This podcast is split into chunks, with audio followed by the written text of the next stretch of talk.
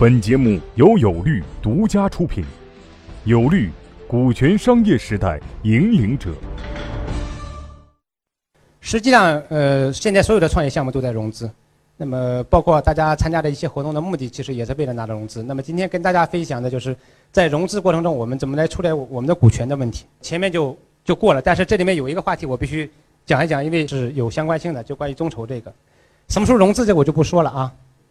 比如说概念阶段融资啊，有的产品融资啊，有的市场融资呢，我们认为，呃，越早越难，对吧？越往后相对来说要容易一点。如果你只有一个概念，有一个方案，你能拿到融资，有没有可能有？但几率很低，啊，几率很低。我们刚服务过一个项目，现在我可以说了，他们是从新东方出来的啊，他们其实还没有离职于新东方的时候，已经拿到了六百万的天使，其实产品还没有做，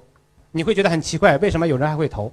啊，有人还会投。那我想跟你说，如果你在概念阶段你能拿到融资，一定是有原因的。这个原因绝对不通常不是你忽悠出来的。如果说你没有这样一些原因，你拿到了融资，那就是你遇到真正的天使了，啊，真正的天使，啊，真正的天使。什么原因呢？就是投资人一定认为你既有的行业经验，以及你积累的资源是有可能实现你这个概念的，一定是这样，他才会给你。这么早期的投资，如果不是，那就真是你遇上天使了，啊，遇上天使。那么在现在这个资本市场比较相对来说趋冷的情况下，越早期的拿融资，我认为越来越难了，啊，因为包括我很多的一些项目也向我们反反反映出这样一个问题，啊，就是确实资本市场还是有一点变化的，有一点变化了。那么关于融资机构的问题，我这个想说一说，向谁来融资就不说了，比如说像熟人融资，对吧？像天使融资啊，像机构融资啊，这就不说了，啊。我重点说一下，像熟人融资，这个我认为是现在以及以后可能一个比较重要的趋势。所谓熟人融资是什么意思？就是像我们身边的人融资，像已经圈子内的融资，这个就跟我们现在的众筹是结合到一起的。我非常同意今天跟那个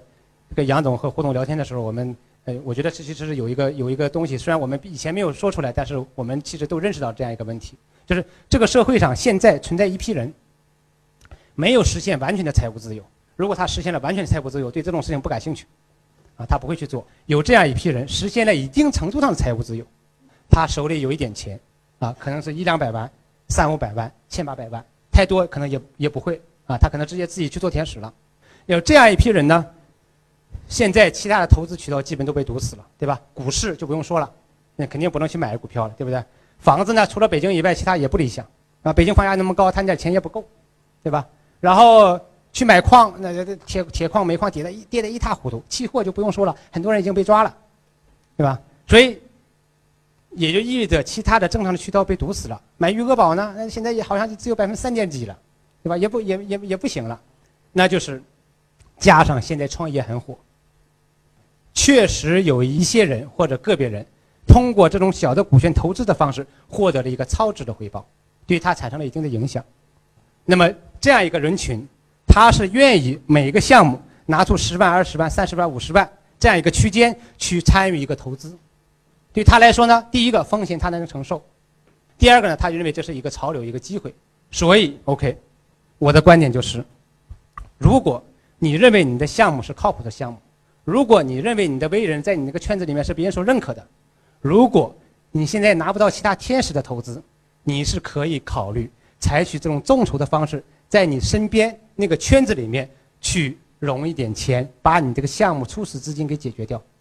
我认为这是这是一个方式啊，这是一个方式。实际上意味着什么呢？也许你的初始启启动资金只需要五十万到一百万，你找五个十个人，每个人出五万十万就解决你的问题了。而对于他们来说，这点钱他不会在意的，损失了他也不会在乎。我个人感觉这是一个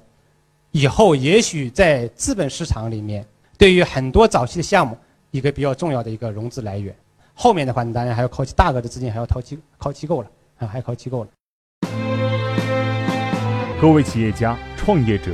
告诉大家一个好消息：由全国著名股权专家王英军律师亲授的线下股权实战营现已面向全国招募学员，报名或合作洽谈详情，请添加微信 y o u l a w 零零一 y o u l a w 零零一。或拨打报名热线零幺零五六零七八六二八咨询。